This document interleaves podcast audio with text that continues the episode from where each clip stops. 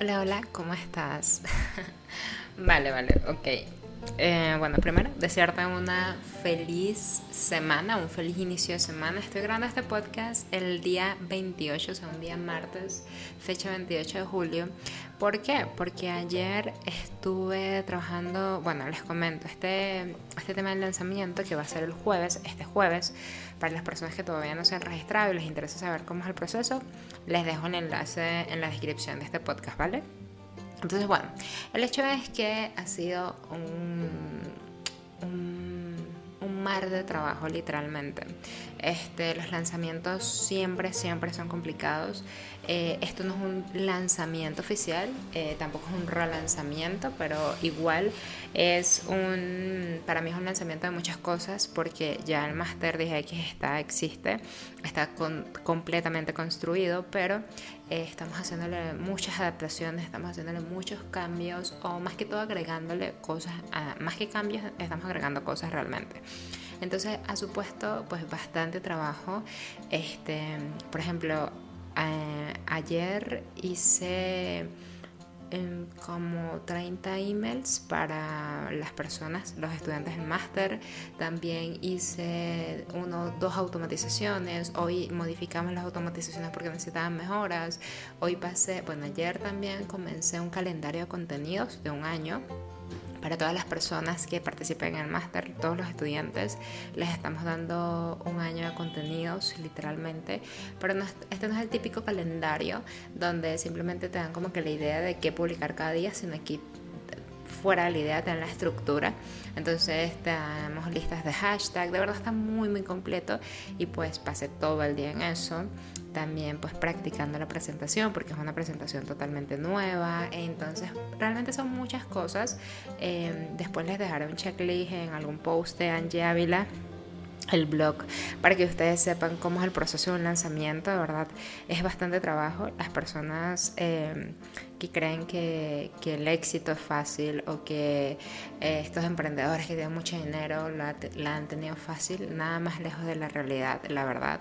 O sea, todo ha sido bastante trabajo de hormiguita, todo es un trascámara increíble porque no muchos documentan todo. Entonces, para mí, la intención de este diario es precisamente poder documentar esto, eh, que me quede a mí para verme dentro de un año, escucharme dentro de un año mis primeros episodios y saber de qué me quejaba en ese entonces para que eh, mi presente en ese momento no se queje tanto. Pero realmente igual sigo amando lo que hago. Em, lo que más me parece complicado es el tema de trabajar con otra persona, porque aunque Javi y yo somos un muy buen equipo, igual pues tenemos nuestros temperamentos cada uno, ¿no? Entonces al final es como que yo opino esto, él opina aquello y ha sido ahí como que mantener el equilibrio, pero igual respetamos opiniones y nos calmamos, pero sí siento que el estrés suma muchísimo a, a, los temperamentos. O sea, por ejemplo, si estamos estresados, eh, el temperamento fuerte eh, puede que sea más notorio, por ejemplo, o sea, como que uno se vuelve más sensible a cosas, a comentarios, ¿vale? Entonces sí les recomiendo que si trabajan con otra persona, eh, aprendan a tener paciencia, aprendan a controlarse, aprendan a, a, pensar antes de actuar, este, y no tomen decisiones en base a eh, estados de ánimo. O sea, si tú estás muy positivo, tomar una decisión probablemente no sea la más adecuada. O si estás muy negativo o, con todas las emociones negativas, tomar una decisión probablemente no sea el momento más adecuado del mundo, ¿no? Entonces sí se los recomiendo precisamente porque esto es lo que hago yo y me ayuda muchísimo. Entonces eso, o sea, les dejo la reflexión del día en que el trabajo en equipo es difícil, pero es hermoso y el trabajo de, trabajar en lo que amas hacer cada día, o sea, yo hoy en día no me dedico a clientes a nivel de servicios, em, me gusta el tema de los servicios, me encanta el tema de los servicios, pero trabajar en, en función de escalar tu negocio es increíblemente...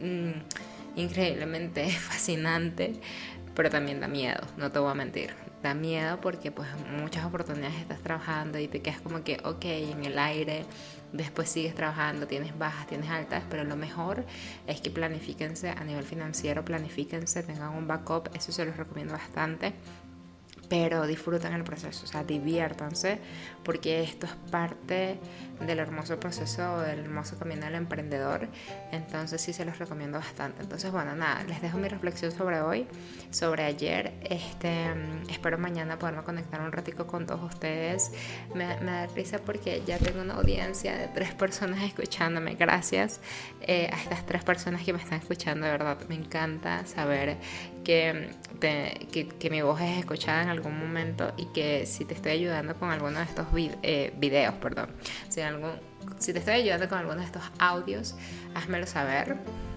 porque me encantaría saber de ti. Cuéntame tu historia también. Me encantaría leerte, eh, si me lo permites, en un episodio completo. Un abrazote y cuídate mucho. Gracias por escucharme.